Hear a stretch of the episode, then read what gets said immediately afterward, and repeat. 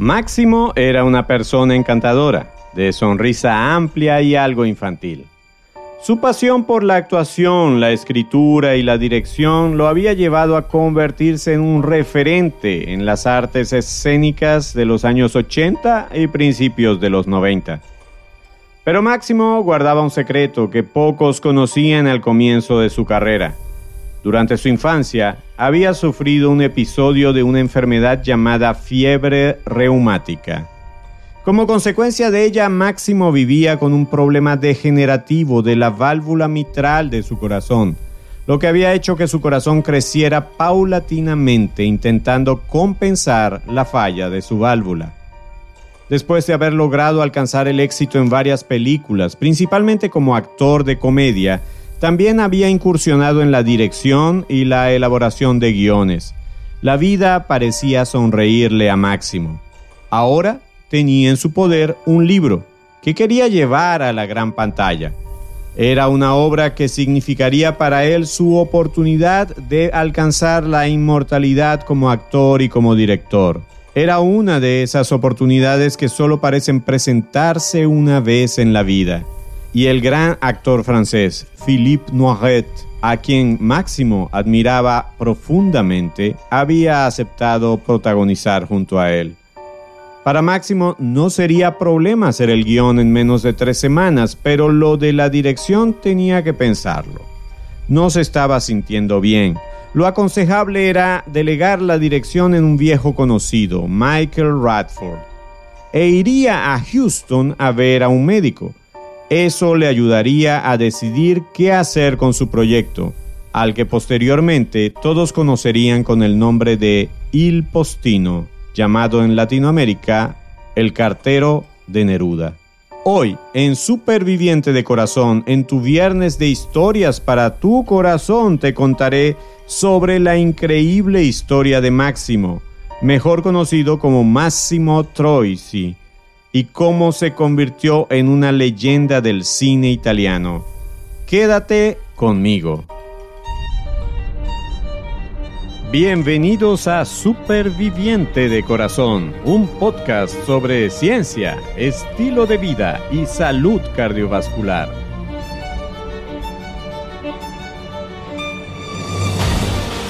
Soy tu anfitrión, Enio Sánchez Brososki, fisioterapeuta cardiovascular y escritor. Hablemos sobre la salud de tu corazón. ¿Listos para empezar? Este podcast contiene información sobre temas relacionados con la salud y la enfermedad, pero no pretende en ninguna manera sustituir el consejo de tu médico tratante o de algún otro profesional de la salud. Hola, ¿cómo estás? Bienvenido, bienvenida al episodio número 18 de tu podcast de salud cardiovascular Superviviente de Corazón. Estoy muy contento de que este podcast esté llegando a tus oídos, a tu mente y lo más importante, a tu corazón. Como te comenté en el inicio, hoy en nuestro viernes de historias para tu corazón, te voy a hablar sobre la historia del gran actor Massimo Troisi un ícono del cine italiano, a quien la enfermedad cardíaca le hizo tomar una serie de decisiones que marcarían su destino. Máximo regresó de Houston con malas noticias. Su corazón estaba muy grande, muy dilatado. Le habían intentado ayudar con un procedimiento para mantenerlo en la mejor condición posible, pero la verdad es que su única esperanza era un trasplante cardíaco. Máximo estaba en una etapa muy avanzada de insuficiencia cardíaca. La insuficiencia cardíaca puede llegar a limitar mucho a una persona. No sé si quizás tú la padeces o has estado en esta condición, pero Máximo no la estaba pasando bien. Cualquier esfuerzo le producía un cansancio extremo, a tal punto que la respiración se le entrecortaba y se le hacía muy difícil. En un momento de la grabación, Michael Radford, que fungía de director, cuenta que Máximo colapsó y tuvo que retirarse. Parecía que la película se había acabado, pero a los tres días Máximo regresó y le preguntó al director, ¿Cómo he actuado? ¿Mis tomas salieron bien? El director, que no sabía cómo responder para no obligar a su amigo a seguir, no pudo evitar decir, Estuviste sensacional.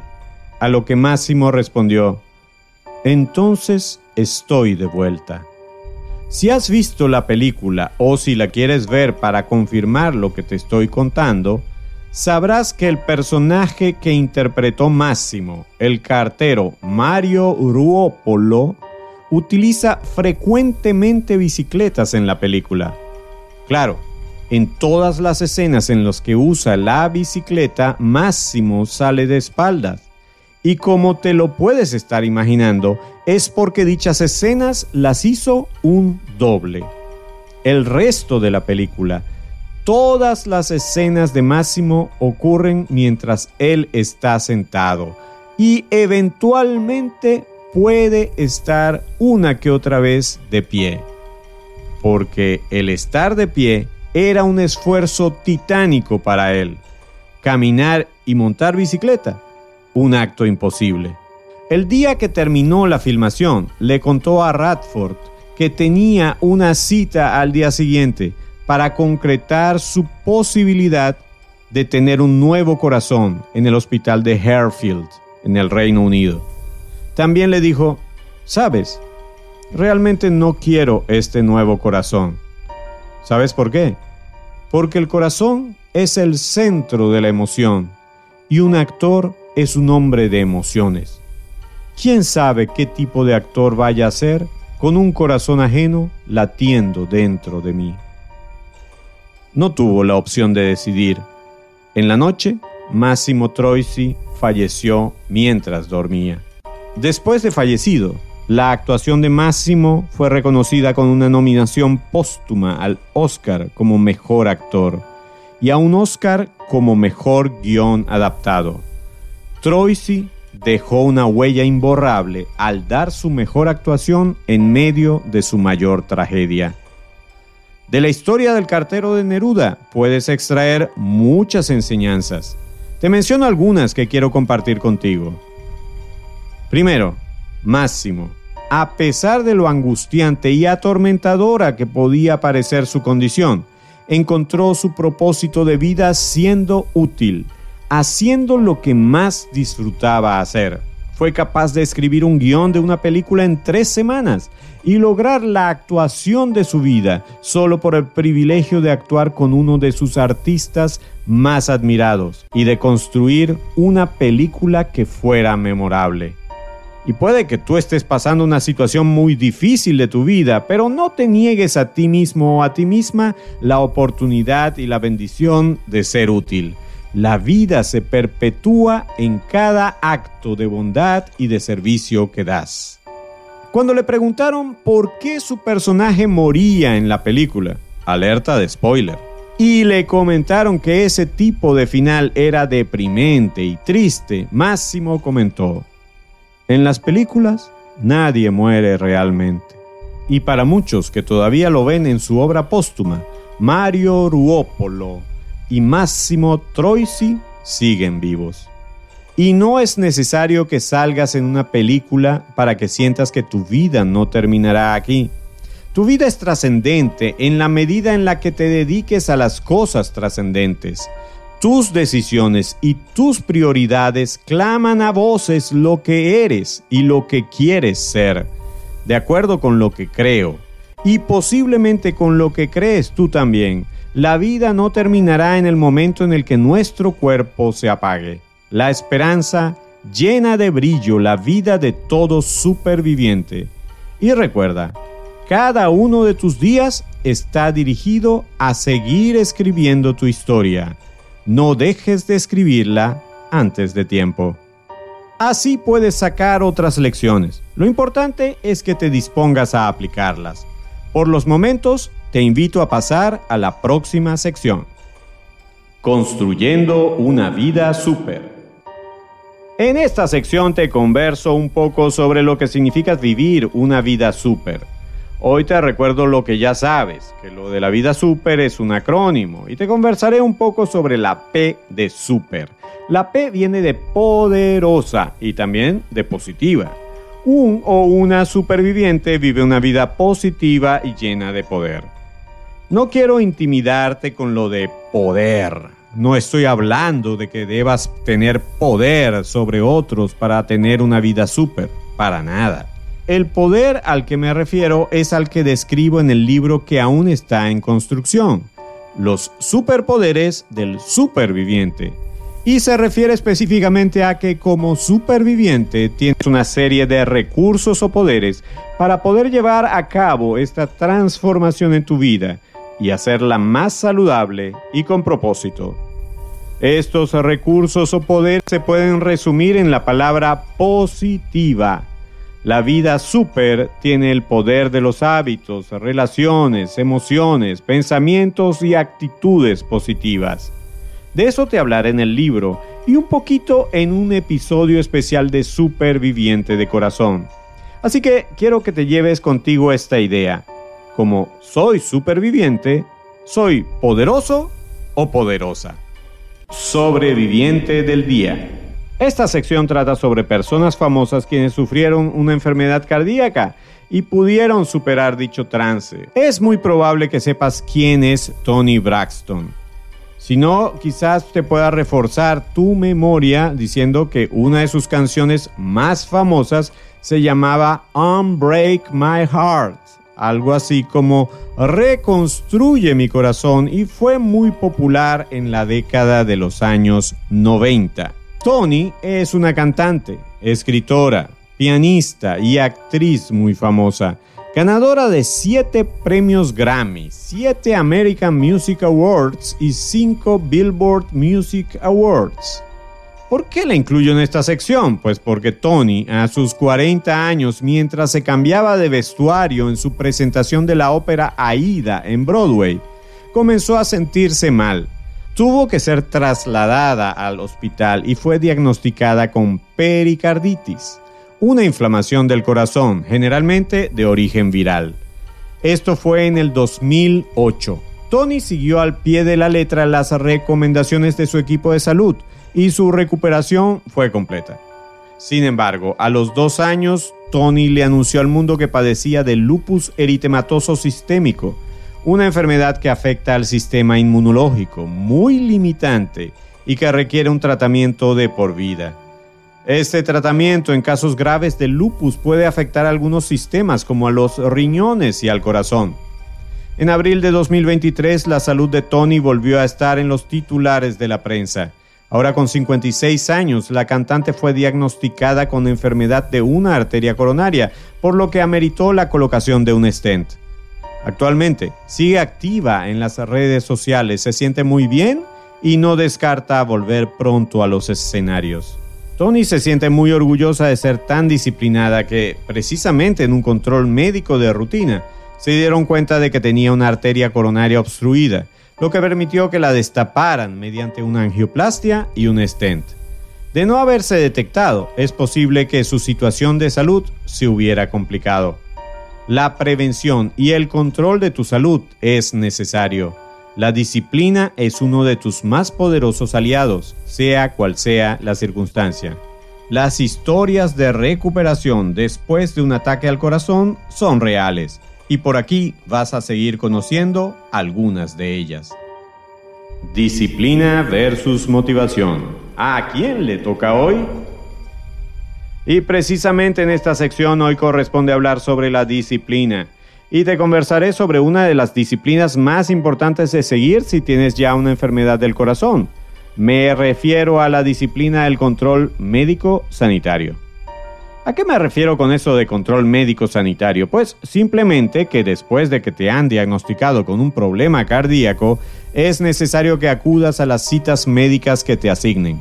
También a las citas que te hagan otros profesionales de la salud, como por ejemplo tu nutricionista, tu psicólogo, tu psiquiatra, tu fisioterapeuta, etc. Probablemente me dirás, yo he asistido a todas las citas que he tenido, y eso es bueno. Pero también es lo normal si tienes poco tiempo después de haber sufrido un problema cardíaco la disciplina que necesitas cultivar es seguir tus controles 1, 2, 3 o hasta 10 a 20 años después de haber tenido tu problema del corazón. Muchas veces, sobre todo si te sientes mejor, tiendes a subestimar la importancia de tu control periódico. La mejor forma de disciplinarte en este aspecto es agendar la fecha de tu cita. Anota en tu calendario el día y hora específica en la que tienes tu cita y asiste a tu cita responsablemente.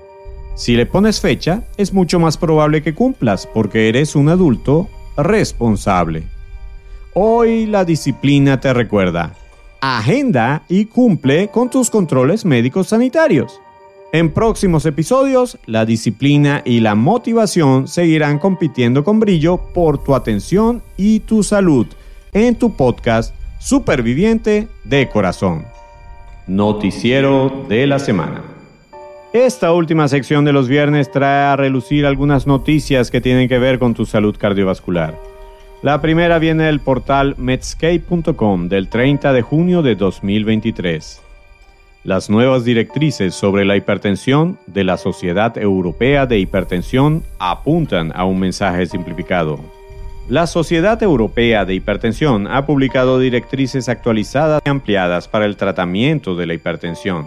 Las directrices, que están respaldadas por la Asociación Renal Europea y la Sociedad Internacional de Hipertensión, se presentaron durante la 32 Reunión Europea Anual sobre Hipertensión y Protección Cardiovascular en Milán, Italia, el 24 de junio de 2023.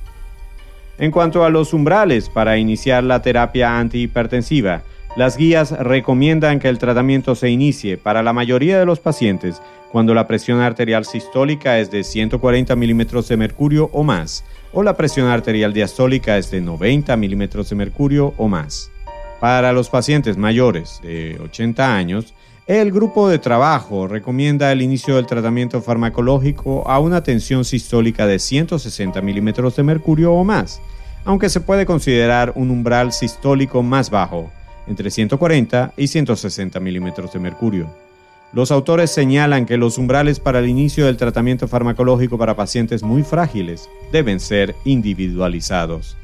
En cuanto a este tema, el profesor Reinhold Krautz de la Universidad de Medicina de Berlín, Alemania, uno de los copresidentes del grupo de trabajo que creó este documento, dijo, Debemos apuntar a que la presión arterial sistólica esté dentro del rango de menos de 140 milímetros de mercurio hasta 120 milímetros de mercurio, con un objetivo específico de alrededor de 130 para la mayoría de los pacientes y aún más bajo en pacientes en quienes los tratamientos farmacológicos son bien tolerados y que están en alto riesgo.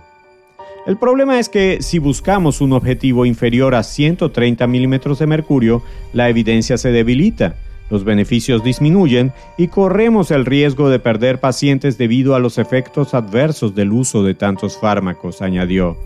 Pero en pacientes más jóvenes y en forma, recomendaríamos cuanto más bajo, mejor, pero no por debajo de 120 milímetros de mercurio. Krautz señaló que las nuevas directrices han tratado de simplificar las recomendaciones sobre las presiones objetivo hemos tratado de simplificar la orientación para centrarnos en un objetivo de alrededor de 130 para casi todos los pacientes. Antes no estaba tan claro. Hubo diferentes objetivos para diferentes grupos de pacientes con diversas comorbilidades o pacientes mayores, pero ahora estamos diciendo que el rango de 120 a 139 es adecuado para la gran mayoría de los pacientes. La segunda noticia viene del portal helio.com del 2 de julio de 2023. La desnutrición predice el riesgo de muerte hospitalaria para las mujeres ingresadas por ataque cardíaco. Las mujeres admitidas con síndrome coronario agudo en riesgo de desnutrición tenían unas probabilidades más de seis veces mayores de mortalidad hospitalaria en comparación con las mujeres que no estaban en riesgo de desnutrición, reportaron los investigadores. Esta relación no se observó para los hombres. Si bien investigaciones anteriores han analizado el impacto del estado nutricional en la mortalidad en pacientes con síndrome coronario agudo, hay pocos datos disponibles que muestren diferencias basadas en el sexo y el estado nutricional, dijo Jacek Smereka, profesor asociado en el Departamento de Servicio Médico de Emergencia de la Universidad Médica de Wrocław, en Polonia. Por lo tanto, en este estudio buscamos evaluar el impacto del estado nutricional en la mortalidad hospitalaria en pacientes con ataque cardíaco en relación con su sexo. El aumento del riesgo de desnutrición es un factor significativo que afecta, entre otros, a la duración de la estancia hospitalaria, el riesgo de complicaciones, el riesgo de reingreso hospitalario y el riesgo de muerte en pacientes con enfermedad cardiovascular. Este es también el caso de los pacientes con síndrome coronario agudo. La mala nutrición, incluida la desnutrición, también es un problema de salud pública por razones económicas. En un estudio retrospectivo, Smereka y sus colegas analizaron los datos de los registros médicos de 945 pacientes ingresados con infarto agudo de miocardio en el Instituto de Enfermedades Cardíacas del Hospital Clínico Universitario de Wrocław de 2017 a 2019. En un modelo, el riesgo de desnutrición fue un predictor de mortalidad hospitalaria solo para mujeres, con un riesgo de mortalidad seis veces mayor para ellas. La educación y la implementación del tratamiento nutricional deben ser una parte integral del proceso terapéutico, escribieron los investigadores. El monitoreo del estado nutricional de los pacientes durante la hospitalización, las actividades extensas de prevención de la desnutrición y la selección de intervenciones apropiadas para pacientes desnutridos deben ser parte del proceso terapéutico. Y hasta aquí las noticias de la semana.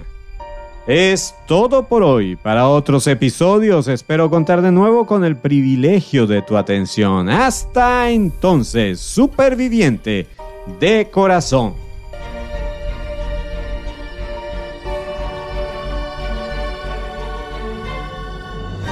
Por hoy llegamos al final. Gracias por tu amable atención. Si te gustó este episodio, suscríbete y descarga otros episodios. Síguenos en nuestras redes, comparte el podcast con otras personas y si quieres, califícanos con 5 estrellas. Eso es de mucha ayuda en esta labor. Busca más información y recursos en nuestra página web www.super-viviente.com. Recuerda que superviviente son dos palabras y super lleva tilde. Hasta el próximo episodio, donde seguiremos hablando con fundamento sobre la salud de tu corazón.